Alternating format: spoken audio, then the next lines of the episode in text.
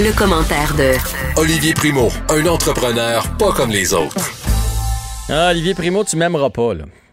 Bon, vas-y. Parce que je vais te changer, je, vais te virer de bord ton plan de chronique. Je vais commencer par le resto parce que hier soir, je suis allé pour la première fois au restaurant depuis, euh, mon Dieu, le début mars. J'imagine la dernière fois que j'y avais été. Évidemment, j'ai fait comme tout le monde. J'ai, encouragé les commerces locaux avec le fameux take-out en bon français. Mais c'était la première fois que j'allais m'asseoir au restaurant. Puis tu, as testé ton expérience client toi aussi. Oui, hier, je l'ai testé dans un resto branché, musique forte, parce que je voulais voir c'était quoi avec un masque. Euh, Parle-moi donc ton expérience pour le fun. Ben, moi, écoute, je suis allé sur euh, un petit restaurant à Saint-Bruno qui s'appelle le Louis XIV. Là. On est loin de la terrasse euh, branchée musique forte. Là. C'est, une, une, belle petite place pour aller manger. J'ai, j'ai pas vu de différence, si ce n'est que mon serveur a une, visière. Euh, mais honnêtement, j'ai même aimé ça parce que c'est une place qui marche quand même bien. Puis d'habitude, il, rentabilise l'espace, ce qui est normal. Il, colle les tables. tu sais, des fois, tu t'entends ben un peu la table à côté, puis la table à côté, t'entends aussi un peu. Bon, moi, j'aime pas particulièrement ça. J'aime ça avoir mon espace à moi quand, quand je mange. Et là, ben, au contraire, c'est aéré, c'est le fun. Fait que non, puis j'avais pas peur sur, mettons, la bouffe. Est-ce que ça a été contaminé? Là, je me suis senti bien du début à la fin. J'ai vu quelques clients être déçus parce que la terrasse, là, quand il fait beau comme hier soir, il s'est mis à faire beau là, vers l'heure du souper. Elle est, elle est prisée. Puis là, les gens arrivaient, puis ils ont ajouté des tables comme euh, appelons ça sur le trottoir. Tu sais, euh, c'est pas la terrasse comme du resto, mais ils en ont mis en avant en dessous des bacs à fleurs parce qu'ils essaient de rentabiliser comme ils peuvent. Et là, ce qui restait à l'extérieur, c'était ça. Puis les gens euh, qui avaient dit je veux, je veux manger dehors en appelant, j'imagine, c'était fait dire oui, oui, pas de problème. Puis là, ben, ils étaient déçus de voir que c'était cette table-là. Mais sinon, pour le reste, là, c'était une très belle expérience. Je suis 100% d'accord avec toi avec la visière. Et euh, petite parenthèse, euh, on parle beaucoup de négatifs là, dernièrement avec les restaurants, mais un gros merci aux villes d'accepter. Euh, il y a beaucoup de, villes qui acceptent les terrasses euh, de prolongement dans la rue, comme, comme tu expliques là. Improvisé, là. Exactement. Puis avoir une terrasse là, dans une ville sur un, pour un restaurant, c'est extrêmement complexe, ça coûte cher. Euh, surtout à Montréal, il faut que tu loues des places de parking puis tout ça. Puis là, je vois qu'il y en a qui, qui des restaurants en parenthèse qui ambitionnent, puis il y a personne qui dit rien. Les inspecteurs ils vont puis ils sont ils sont super euh, sont super compréhensifs. Fait que ça c'est un, très bon point. Euh, je suis allé aussi dans un resto a deux trois semaines comme toi, qui est plus tranquille, pas de musique forte. Et je voulais aller essayer un tout le contraire, comme j'ai fait hier, un resto très branché. Et eux, ça fonctionne très, très bien depuis le début. Euh, respectent les distances, tout ça. Tout est beau. Mais là, hier, avaient demandé à leur staff de mettre le masque, de se pratiquer. En vue de samedi? Exactement. Hmm. Et masque et visière, restaurant d'ambiance, c'est une très mauvaise expérience. Pour le service, je parle parce que tu n'entends rien. Il faut que la personne s'approche de toi, te pointe le menu parce que tu n'entends absolument rien. Euh, mais pour le reste, j'ai été très, très euh, impressionné parce que c'était dans ma, première visite de restaurant d'ambiance. Fait que je m'attendais à ce que le monde se lève, comme j'ai entendu beaucoup de témoignages de collègues et de confrères dans la restauration. Hier, j'ai pas vu ça. Puis c'est un restaurant, je te dirais, euh, 30 ans et plus. Euh, puis ça, ça a bien été, musique forte. Euh, il y a quand même un gros débit de boisson là-bas. Puis non, j'ai adoré mon expérience, sauf c'est pas la, la, faute à la serveuse qui nous servait hier, mais avec un masque, c'est vraiment, vraiment pas facile. Et là, je vois de plus en plus, là, euh, j'en ai même posté un dans mes stories Instagram la semaine passée, c'est des masques transparents. C'est comme une visière. Ouais, Moi, tu vois la bouche de la personne qui parle. Fait que je pense que ça va devenir populaire. Je sais pas si ça va être accepté comme un masque parce que comme une visière pour la bouche, c'est un peu différent. Mais je pense que ça l'aiderait grandement parce que même tu es allé hier, mets un masque à ta serveuse ton serveur, c'est plus compliqué de se faire comprendre. Mais euh, non, j'ai pas vu personne chialer, tout le monde était bien content. Honnêtement, là, puis je vais pas aller à l'encontre des gouvernements, mais tu sais, hier, mon serveur, il, il, était quand même debout au bout de la table. Tu sais, il, vient, il vient pas me chuchoter dans l'oreille. Tu comprends? À la limite, quand il me présente le menu ou quand il me parle, il est déjà à un mètre et demi, puis il y a une visière d'en face. Fait que là, un moment donné, me semble, c'est beaucoup. Après ça, il pourrait mettre le masque quand il vient chercher mon assiette. Il me parle pas, de toute façon. Il vient chercher mon assiette, tu sais, puis... Mais je trouve ça... S'il t'explique le menu, puis qu'il te demande euh, qu'est-ce que tu veux comme vin avec la visière puis le masque, là, à un moment donné, c'est intense pas mal. C'est très intense, puis surtout comme tu dis, tu sais, il est au bout de la table, puis euh, musique, un petit peu d'ambiance, là, t'es au bout de la table, t'es un groupe de 6-7, t'entends absolument rien. C'est, c'est, c'est quand même euh, c'est quand même compliqué. Puis tu sais, mettons, tu veux une belle bouteille de vin ou t'en faire expliquer, c'est.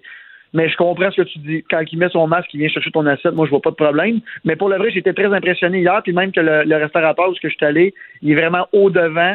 Euh, il fait installer un lavabo à l'entrée en, en plus du, euh, du désinfectant pour les mains, parce qu'il veut vraiment pas se faire taper sur les doigts. Fait qu'il dit s'il y a un inspecteur ou une inspectrice qui vient, ben le regarde, je vais tout avoir fait en mon pouvoir. Euh, j'ai même parlé du fameux masque si quelqu'un arrive pas de masque.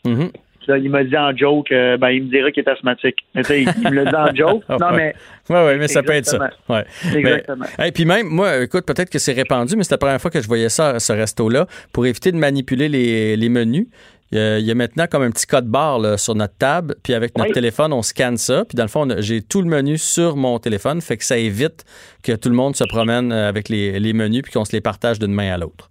Exactement. Il y a beaucoup de grosses chaînes aussi qui ont commencé à faire ça. C'est sûr que ça, ça engage des coûts. Euh, puis il y en a d'autres comme hier que le, le, resto où je suis allé, c'est l'expérience d'avoir le menu en main, tu veux le regarder, il change à tous les jours. Euh, il va y avoir des récalcitrants, mais il va y avoir du, positif aussi qui va sortir de ça. Je vais te donner comme exemple la cage au sport. Maintenant, c'est rendu tout. Euh, c'est soit un menu à usage unique, euh, récupérable, fait que c'est une, feuille de papier ou c'est, comme tu dis, l'application qui est très bien faite en passant. Euh, je pense que ça va quand même changer. Puis à long terme, pour un restaurateur, ça sauve des coûts. Tu n'as pas besoin de réimprimer ton menu, euh, puis tout ça. Fait que c'est, puis tu peux le changer. Tu sais, le soir, tu fais juste le rajouter. C'est très bien fait.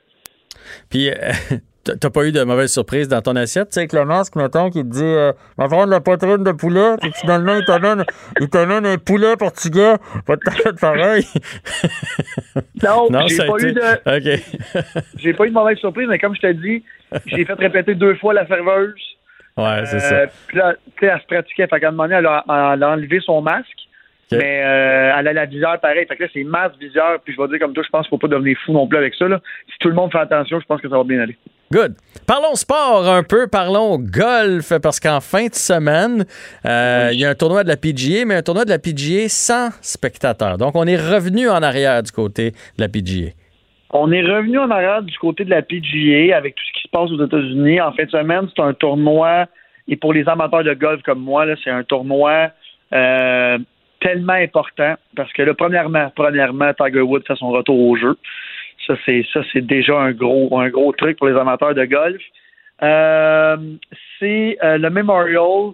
Ça se passe au Merge Field, c'est un terrain très, très difficile. Et Tiger euh, a joué il y a un mois un match, un match d'exhibition. Son dos allait bien pour les amateurs de golf qui suivent ça un peu. Mm-hmm. Tiger est blessé depuis 15 ans au dos. Là. Et là, depuis deux ans, son dos est revenu.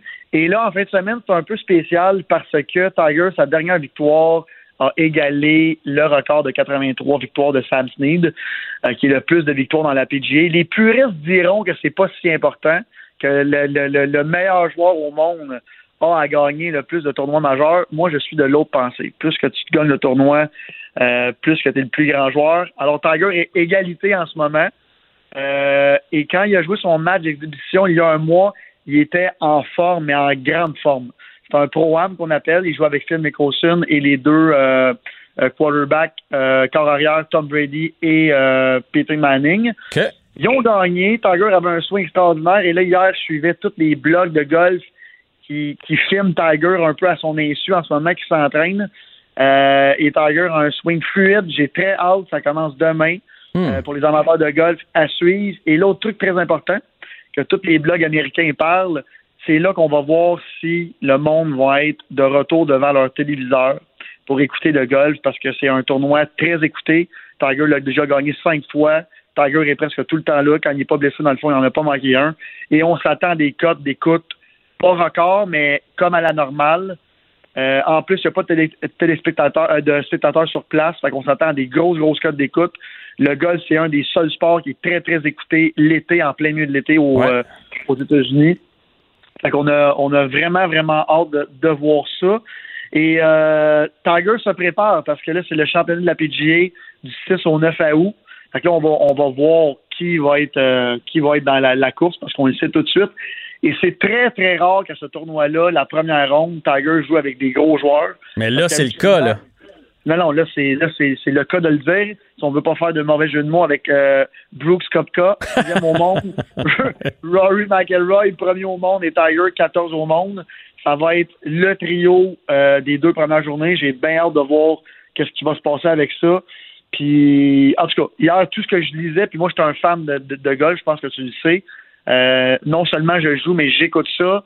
Et Tiger, je te dirais, depuis l'année passée, qui a fait un gros comeback, mais depuis un an et demi, a redonné le goût de jouer au golf à beaucoup de personnes. Cette année, avec la COVID, les terrains de golf sont remplis, remplis, remplis. Et quand je vais jouer, j'ai fait une quinzaine de terrains différents parce que j'essaie d'encourager tout le monde. Et les propriétaires à qui je parle ou les employés me disent ça a recommencé cette vague-là depuis que Tiger a recommencé à gagner. Fait que tu sais, quand on dit qu'il y a des joueurs ben, au hockey, c'est Sidney Crosby, au golf, c'est Tiger Wood, au basket, c'est LeBron James. En fin de semaine, c'est le, c'est le test. Là. On va voir ben, ce qui va se passer. Mais j'en doute pas. Puis même en temps normal, même avant le COVID, quand Tiger était dans un tournoi versus quand Tiger était pas là, il y avait des meilleurs codes d'écoute. Puis tu sais, moi, là, que tu me dises que Brooks Kopka, en fin de semaine, va être là le dimanche, je m'en tape. Mais si je sais que Tiger est là dimanche, déjà, là, vendre, ce qu'on va entendre dans les manchettes là, dans les prochains jours, c'est, mettons, après jeudi soir, oh, Tiger a fait la Cooper ou Tiger est à tant de coups des meneurs. Tiger a pas fait la Cooper. C'est ça qu'on va suivre. Fait qu'il y a un engouement à lui seul qui dépasse le sport.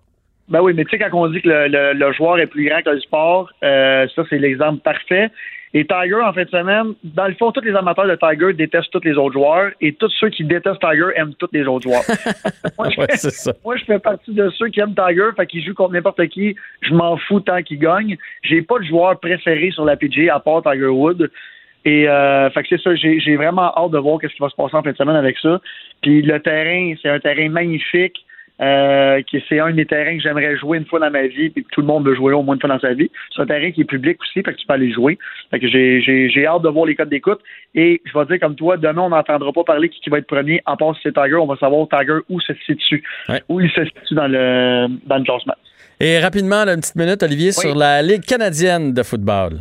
Oui, exactement. Euh, on sait que la Ligue canadienne de football, c'est pas la ligue professionnelle la plus riche. En ce moment, ils ont des gros problèmes de cash flow et de de, de, de, monétaire. Dans le fond, ils, ont, ils, ont, vraiment de la misère. Ils savent pas si la, la saison va recommencer. Et il y a notre euh, notre corps arrière vedette. Vernon Adams. Exactement, qui s'est prononcé hier et qui a dit écoute, ce qu'on entend et ce que tout le monde sait, c'est que le reste du staff de toutes les équipes est payé. Euh, la Ligue canadienne a demandé une grosse, grosse subvention au gouvernement, ben, de l'aide gouvernementale, dans le fond, pour pouvoir survivre. Euh, puis je peux vous dire, j'ai vu les chiffres des Alouettes, il n'y a pas des millions à faire là. là je veux dire, il faut, vraiment que ça soit compté à la scène près. Mm-hmm. Et les joueurs veulent se faire payer même si euh, n'y aura pas de saison. Parce que j'ai pas besoin de vous dire qu'il y a deux, trois, quatre joueurs par équipe qui font beaucoup d'argent. Le reste, c'est des, des, des, des, salaires très normaux là, pour, euh, jouer dans, dans, une ligue sportive. Fait que euh, Vernon euh, a demandé à faire payer au moins 50% et là, le reste de la des joueurs de l'association des joueurs embarque aussi. J'ai vu plusieurs tweets aussi passer.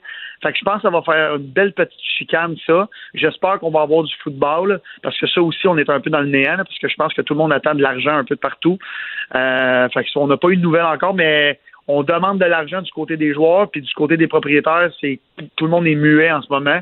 Puis je comprends parce que c'est pas une ligne riche. Euh, puis il parle aussi pour ses confrères parce que lui, il a eu un beau bonus à signature. Euh, il est super content. Mais c'est pas le cas pour tout le monde. Là. Non, vraiment, vraiment pas. Fait que c'est un dossier chaud à suivre côté sportif. Mais c'est vrai qu'on n'entend pas parler de cette ligue-là. -là, c'est fou. Là. même moi, des ligues que je, que, je ne suis pas, j'en entends parler. Je suis un peu au courant de ce qui se passe en Europe dans le soccer. Quelle ligue a reparti, a pas reparti. Alors que la Ligue canadienne, c'est à côté, on n'entend pas parler. Mais mettons, tu dois pas être fâché que finalement, il t'est reviré de bord puis que tu pas pu investir dans les alouettes. Hein, parce que ça, ça aurait été un mauvais timing, si en penses? Je vais t'avouer que c'est un très bon timing, mais tu sais, on, quand tu sais attendre, tout arrive bien. Fait que je suis bien content cette année pour pouvoir acheter cette ouais, c'est ça. ouais, mais je comprends aussi que tu attends encore puis que peut-être qu'ils seront moins chers. C'est ce que je comprends. On dit jamais, jamais, Jean-François. On dit jamais, jamais. Ah ouais, j'ai compris tout ça. Olivier Primo, grand plaisir de te parler. On se retrouve demain. À demain, tout le monde. Salut.